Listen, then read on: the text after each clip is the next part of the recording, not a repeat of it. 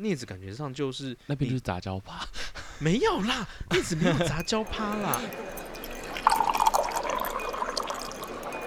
Hey, spill the tea.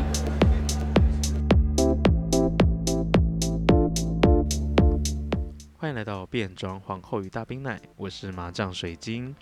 今天呢，我们的来宾还是一样是 Carney，我的好朋友。嗨，大家好，我是卡尔尼。耶！你要跟我一起聊？有，我这次有自己的了。对，啊，就是其实今天呢，为什么又不是你外亚？不是不是因为我跟他拆伙，是因为就是其实我跟卡尔尼都很爱看电影，对，对。可是他前阵子就是就是他们他都会自己偷偷跑去看，除非我问他，我很生气这件事情。，就是因为有时候就是那个感觉一来了，就觉得好像可以去看电影啊。哎、对我两次看那一部电影，就是我我前阵子去看《刻在你心里的名字》，嗯，对，就是这部电影啊之后，我我二刷都抓你去、欸对啊，对不对其实我三刷啦。因为你你看的那个你看的那个叫做呃试片嘛，我那个其实是算是是特映，特映会，他看了。特映会之后又看的口碑场，嗯我口碑场的时候看的，那后来口碑场看完之后呢，我就决定我要二刷，对，之后我们就又约了一个二刷时间，又之后就是我三刷，他二刷这样。对，啊之后呢二刷的时候就是我们都已经看完原著小说。我们在一刷看完的时候，我就说不行，我一定要看原著小说。看完，其实它不是原著小说，它算是扩充了。小说的作者他看到嗯剧本的时候，他把剧本的一些空白的地方再添再增添自己的想象，把它写起把它写起来的。嗯，其实是这样的。对，因为所以说你会看到，呃呃，小说里面可能会添加一些呃谁谁谁的镜头。对，这个可能我觉得它是被剪掉的。基本上感觉他们都有拍啦。就是以我自己的印象，还有我们看那嗯个，我们也有买电影写真书，嗯就其实嗯有的镜头他们都是有拍，但他们可能就是呃碍于篇幅或碍于整个故事的流畅，流畅度，但是他们故事好像就是很不流畅。它的剪辑真的，他的我们一开始就就就批评这部电影。对啊，但其实就是基于他们这样的流畅度或什么，就是所以他们把一些小说里面或是剧本里面有的东西，但他们后来决定就放掉这些镜头，就决定不放。呃，我会觉得有一些地方是被剪掉，是因为呃片尾的时候有一些那有点像漏网镜头，就是被嗯剪掉的部分。嗯、因为之前我有听那个国师的，就是唐启阳的直播嘛，他有说他们其实一开始在看影人版的时候，就是在那个北影的时候，我同温层超厚，那个时候因为尤金他就他就发了一篇文章，他当然没有讲。你说他是他是 U G is hard，对 U G is hard 都叫尤金，对对对，就是他，就是他嗨学长，嗨学长。啊，对，他是你学长哎，他我觉得他有被打动，所以他就哦讲，他就讲了一下，就是他的感想，他就觉得呃浩森，他觉得浩森就是根本就是金城武，阿周，可是他又很像年轻的梁朝伟，啊，就那种忧郁的气质，对我就整个就啊。天哪！上一个被讲说是年轻版的梁朝伟，竟然是范植伟耶！虽然说现在范植伟已经歪掉了，你知道在那个范植伟在演镊子的时候，嗯，那个时候就被讲说他的神情里面，他的鼻眼之间很有梁朝伟的影子。而且我那个时候我看，呃，我那时候看《红色气球》的时候，浩森的演技也是很忧郁的。哦，我很喜欢很忧郁的角色，就是他看起来就很像很有故事，而且就是我喜欢这一种就是把事情都藏在心里面的嗯的的的角色啊，这样而且重点是你要演演到可以让人家看出来，就是你的你有在想这件事情。对，很厉害啊！之后呢，就是我就很期待这部片，后来就一直等啊等等，然后就又看到那个他们就一直在上直播，他们上了国师的直播之后，嗯、国师有说就是他们其他看的版本，他第一个看到的版本其实是比较悲伤的。嗯，那我觉得他应该是有把一些嗯、王波的这个角色，因为其实我们如果是看现在现在上映的版本的话，我们会发现我们的情绪线跟我们的视角其实基本上都是都是阿汉的视角。嗯，都是就是浩森演的都是浩森的视角，对，反倒是王博德这个角色，我们其实不太会，呃，有一些地方可能希望让他看起来比较流畅，会稍微留下来一点点。可是几几乎很多呃关于 Birdy 这个角色的琢磨，其实就变得非常的稀少，所以说就会就让人家觉得说，诶，怎么这个地方就断掉了？对啊，其实呃，我忘记是不是也是在国师的直播里面，他就有提到，就是说，呃，在这部就是目前新的这个版本吧，诶，嗯，应该不是他，就是在新的这个版本里面，呃，其实王博德这个角色其实被塑造的有点像渣男的感觉。我们都说那个，我们都说那个王博德变渣瞬间啊。我自己这样定哎，我就说这是王王博德变渣瞬间啊。对，就你就是干王博德，你怎么会忽然变得这么渣？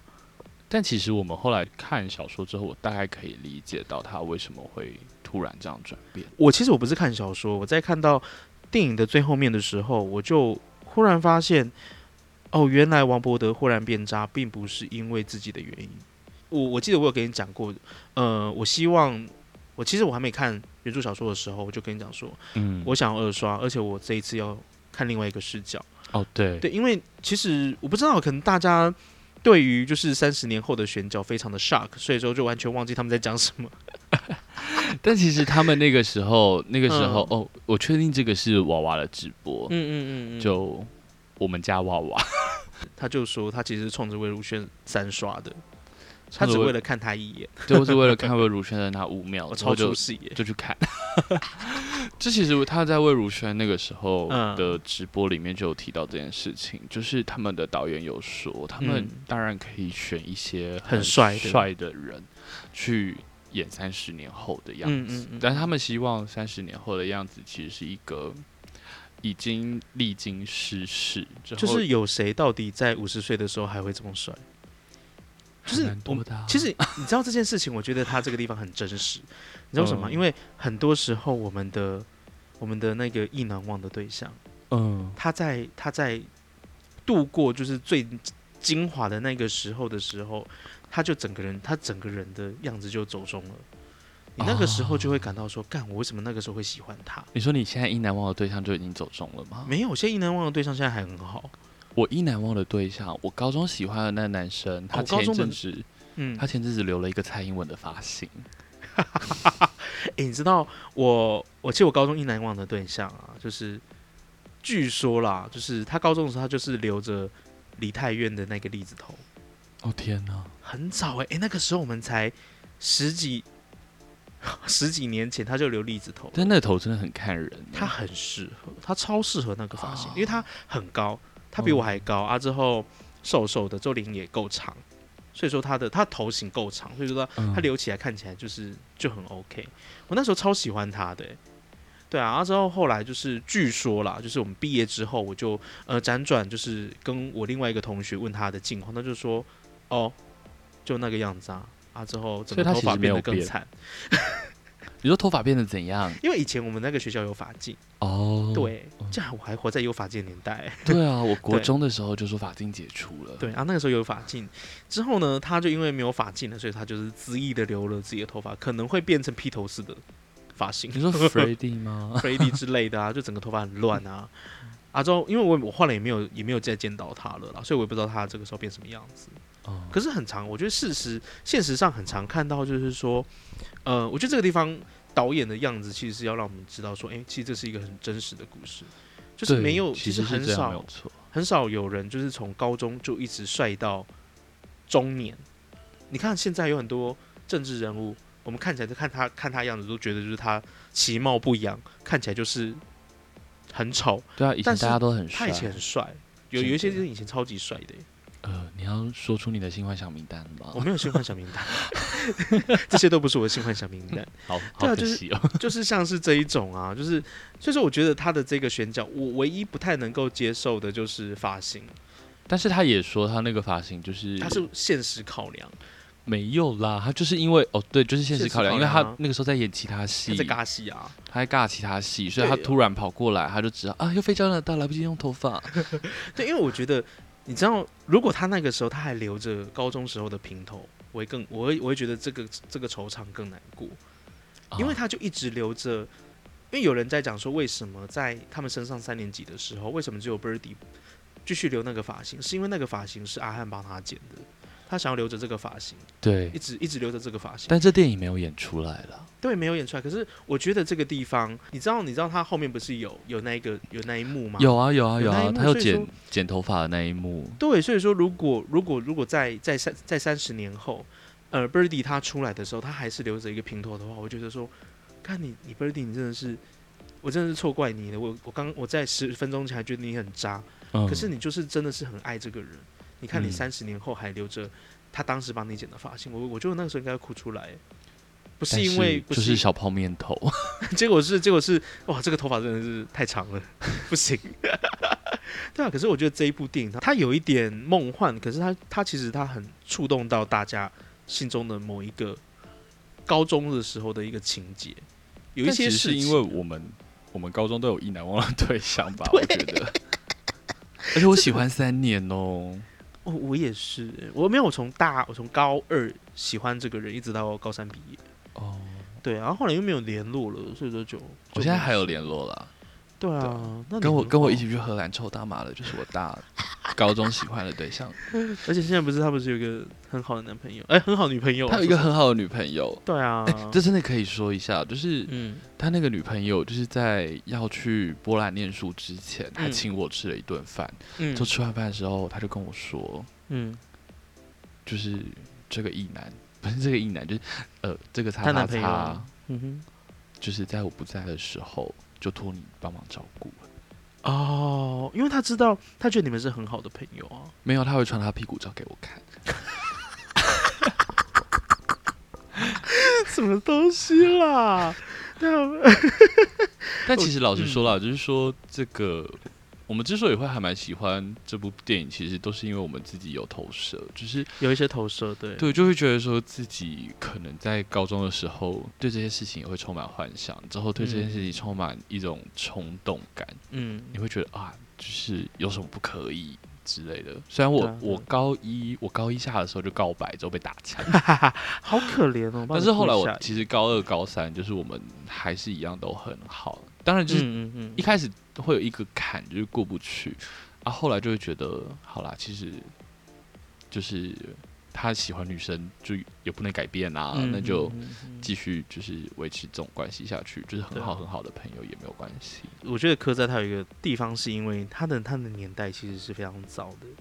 对，那个时候就是同男大家呃还没有这么重视同志议题的时候，嗯，对啊，就那个时候其实大家对于，其实我觉得不用拉到那么长之前，其实在十年前，其实同志议题还是一个非常封闭的，哦，对，就大家对于同志议题都还是很保守的，就还是会希望自己吧。十年前哦没有二十呃差不多十五年前，十五年前我觉得相对还是比较封闭，十五年前，对啊，超过十五年前，哦，我还差不多，差就不多。我大学的时候了我，小六，好神奇哦，就是差不多我大学的时候，那个小六的时候候我已经吹过人家屌了。我们的考验嘛，我知道。哦，我们不要讲这个，这就我这们今天不是聊电影吗？我们今天要聊电影，对对对，这件事情就先讲。就我觉得那个时候，呃，我觉得台湾它在这大概差不多在这十年来，我觉得同志议题它算是非常神速的在进步。对，真的对，所以说，呃，很多人都因为这样子被说服。其实，呃，我觉得跟平权团体在倡议的的力道，我觉得有有关系啦。就是近十年来，真的，我觉得是肉眼可见的进步，不是说因为今年同婚，呃，去年同婚过了。而不而嗯我觉得不是这个原因，是因为呃，现在世间现在整个就是整个社会对于同志来讲，嗯呃，稍微的，我觉得稍微的有稍微的友善一点点，会啦，就基本很有上有感的友善。有感，就是基本嗯上整个社会上的氛围来说，对于同志来说是会嗯比较开放的。当然，我们不能逼老一辈的必须要转变的那么快，因为毕竟这十年对他们来说，可能就是七呃六七十年当中的十年。一个小部分，对啊，对所以说把这样子的一个时空背景就带回到那带到那边去，你就会觉得说，嗯、其实阿汉这个角色非常特别，你会发现他一直很，他一直很守规矩，应该说，他还是在整个呃社会的威权体制，或者说整个社会的框架底下活着。对，可是他遇到爱情这件事情，他就整个完全不管，他非常的，其实因为我有跟你我有跟你讲过这件事情，我觉得阿汉他他其实，在整部戏里面，他对于性这一块，他其实是非常的。开放，也不是开放，就是他是非常的，呃，他会很，他会主动的去试这件事情。他其实你看，就是他是他是整部电影里面唯一一个去试着去接触到自己性欲这一块的。但因为他小时候就被开发过啦，那是小说啊，哦，我觉得小，我觉得那个小说可能是自己写的，他希望让阿汉这个角色更更满一点，哦，所以说他就是写，我觉我我个人觉得他那个小时候就是你要不要看，你要不要看那个我的刺青的那一个，那对小说里面有写，就是那那一段就是荣哥那一段，我觉得他是他是小说里面自己添加的，OK，因为我觉得，我觉得有添加这段也很好，因为他间接的，就是嗯、让那个让阿汉去公园里面去找那个老人，去跟老人就是发生关系嗯，的这个冲动，他的这个举动，我觉得是有连贯的。哦，就不会像电影这样看起来比较突兀啦。电影里面那那段我真看到真的吓烂哎，说什么东西？你为什么这个时候让我看这个？呃，我记得那个是一个导演，对不对？对，我觉得他其实，大家其实我后来看影评是说那一段虽然突兀，可是那一段其实把呃同志在那个时候，呃同志他真的只能在黑夜里面才能够呃去释放自己的欲望这件事情，其实其实他做的非常的到位。对啊，因为特别就是我们呃那一阵子刚看完《镊子》，就会特别对这个东西有比较想、比较有多的想法。对，就是那个时候那那个年代，因为镊子又再更晚一点点啊，没有嗯更早一点点。嗯哼，那个时候还在戒严，所以说镊子的那个时候，其实其实，在夜间的样子，其实更会再更，我觉得那一种感觉，它的，因为你白天越压抑，你你晚上的时候，你会更，你的爆发会更会再更强一点。虽虽然说这样子很奇怪，嗯哼哼。哼，可是我觉得那个地方有点可惜，是因为呃，他讲的太急促，你必须要很用力的去解读这边的剧情，你才能够嗯。去、呃，才能够去消化，才能去才能够去说哦，原来这一段的意思是这样子。嗯。呃，阿一方面是阿汉探讨两个议题，嗯。对，一方面是说呃，是不是自己性欲的问题，因为你毕因为毕竟你也知道，就是梦里的是阿汉啊，对啊，所以说是是不是因为这样子的事情，就是他去探讨这一块，就是哦，对，那另外一块就是呃，很多很其实那个年代，呃，很多很多人就是其实也没有这么成功，那已经年华老去了，已经没有就是年轻的那一种英姿焕发的样子，嗯，那他要他要他真的要很久很久，他才能够找到在公园找到一个跟他有，就是才能在公园找到一个同志，其实愿意跟他，呃，愿意跟他就是有进一步接触的人。那个时候会很难找吗？我觉得那个时候可能会，而就以且又加上老以你们看镊子的那个镊子感觉是镊子感觉上就是那边就是杂交趴，没有啦，镊子没有杂交趴啦，没有啦，因为其实说这部嗯电影呢，它 它的那个时代是放在解严前，就是刚解嗯严的时候。对，那其实我觉得他在公园里面寻找的那个片段，就是应该说他找错人吗？就是因为他找到的对象其实是一个活在解严年代的人，嗯嗯嗯，所以其实他或许有一个自认为突破解严之后有一种新的观点，嗯但他却碰到旧的观，活在旧的体制下，活在旧的社会下的人之后所遇到的一种冲撞。会在更更压抑。可是或许是他那个时候只是想要借由这样子的一个状况，去确认自己是不是同志，就发现不对，他不爱这个人，他就不想跟他发生性关系。我觉得可能是这样。我觉得也可以。对啊，可是就相相较于阿汉去王波德，我习惯叫他本名。王波德他本身是一个很，我觉得他是一个完全相反的人。他很，他一开始他非常强烈的去冲撞这个体制，因为他觉得，得解严了，所以说一切都会不一样。嗯，可是事实上并不是他像他想的，嗯之后他才慢慢的把自己包包装起来。嗯之后面对爱情的时候，他其实是很逃避的。呃，应该说当时应该是刚嗯看完特映的时候，嗯嗯嗯，刚看完特映的时候，因为那那一阵子就是全台湾各个地方都有在特映，对啊之后特映看完就有一个影评嗯嗯是在讨论王博德为什么会这么做。嗯，其实整部影评它的讨论是针对说。希望大家不要认为王伯德是个渣男。我觉得我我记得我那一篇好像有给你看过，你有给我看过对啊？对对对，那它里面就有提到说，其实他一开始非常冲撞，他认为解严了就可以做什么事？做什么事情。嗯那但他一直在冲撞体制的这个过程当中，其实拉住他的人都是阿汉，都是陈浩森拉住嗯他，所以他慢慢慢慢的对，因为这样的过程导致他开始认为说，其实这个社会一点变化都没有。当然，他也在这个电影里面，他有认真说出这句话，他就说这社会根本一点都没有变。对。那他其实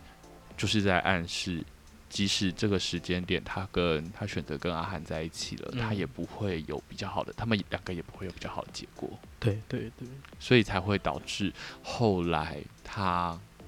像是渣男，或者说他逃避的这一段过程。其实，呃，他逃避，我觉得一方面是这一个，一方面是因为我觉得这件事情，他就是他后面是讲说我是为了保护你，我是为了保护张家汉你这个人，可是他嗯其实同时也是在保护自己，所以说你会发现说他最后面跟班班结婚，后面又离婚，之后班班说他妈的，对，就是我觉得很有趣哦，因为在呃电影没有演出来，可是就是我觉得这个是角色设定里面，阿汉嗯他后面当上了会计师，就你觉你会觉得这个很有趣，因为呃当然是说嗯、我以小说来讲好了，他们讲了一些事情，我觉得这两个人很有趣，就是说阿汉这个人他他虽然对于自己的形象非常的包容。嗯就是就是说，好，那我就是男同志，那又嗯如何？可是呢，他对于自己的职业，他自己的生涯规划，他其实就是像他爸妈希望的样子。虽然说是读文科，可是就去考个会计师，嗯。很能赚钱。呃，因为其实，但是其实你看，呃，嗯我们那个时候在看小说的过程当中，小说其实，在同学会的那一段里面，哦，他有，他的同学，他的同学有问他说：“那你、嗯，你有老婆吗？你有小孩吗？”还有说有，他有一个老婆，也有一个小孩，都都在家里。对，就是，呃，我觉得这件事情就是他，我觉得我的我的话我也会这样做，因为你不知道，因为你知道你以前你面对以前的同学，他是他以他以前是霸凌者，跟问你的人是霸凌者，嗯你当然会还是会武装自己，因为你不知道他现在的状况。嗯对，可是就是你会想到，哦，他还是交了几个，他还是有交过几个男朋友。嗯对，可是呃，我刚刚是是是想要讲说，呃，可是王博德就完全不一样，他他真的是他真的是去追梦、哎，他就是如愿的成为一个电影导演，但是他还是后续还是跟班班在一起。可是我觉得这个地方很浪漫的是，因为他一生他可能就只爱张张翰一个人。嗯。所以说他虽然试图的想要呃让自己符合这个，让自己的形象符合这个社会的期待，嗯。他也很努力的做了，对，可是班班就觉得这个不是，这个其实就是浪费两个人的时间，嗯。因为我觉得他自己也知道，王博德就是只喜欢张韶涵一个人。这个地方其实就很难过，你就哦，原来张家汉之后就是陆陆续续、陆陆续续还有交交几个，可是王博德就完全没有，感觉上是这样子。是啦。其实我觉得他的的安排，其实在这一点还蛮细心的点，就是在于他们并不是两个人都过得很好，并不是两个人都过得很幸福。即使他他们在三十年后的未来当中，嗯都有部分是做自己，但是其实也有部分他们迎合了社会的要求，最后去配合了社会。对啊，我觉得这一部戏它很细腻的地方就在这边。虽然说，我觉得很有趣的一个地方是，不管是好的影评或不好的影评，他们嗯都会指出它的缺点就是剪辑的问题。剪辑是真的，因为毕竟呃该怎么说，以我自己的立场来看啦，嗯嗯嗯我们去年看过《谁先爱上他》的，我们就会觉得，呃，一个剪辑要如何救起一一整部电影。当然嗯说，我还是会喜欢里面有些角色的一个发挥，但嗯是。呃，相对的，就是你能知道说，如果这些角色真的就是这么做的话，它其实不一定整部电影会变得很好看，它必须是透过一些剪辑的安排，对，就是这样。对啊，所以我觉得呃很可惜。可是我觉得是因为导演有透露出一句话，嗯你知道他其实我们看那个卢广仲那个 MV 的时候，你会发现阿汉有在电话亭那边大叫。没有哎、大喊我没看。Birdy 的名字，就大喊 Birdy。对，可是呃，为什么电影电影没有呢？是因为导演觉得这个段落太煽情。他希望，我觉得导演他很希望让整个故事看起来是很真实的，所以他嗯把一些很煽情的地方把它剪掉，可是他就会很容易让大家的情绪断掉。嗯对我觉得他有很多地方他，我觉得我觉得导演的用意就是他希望让整件事让让整个故事看起来是自然的，呃对，对，可是他没有办法，可能他在剪辑的时候，他希望是这样子。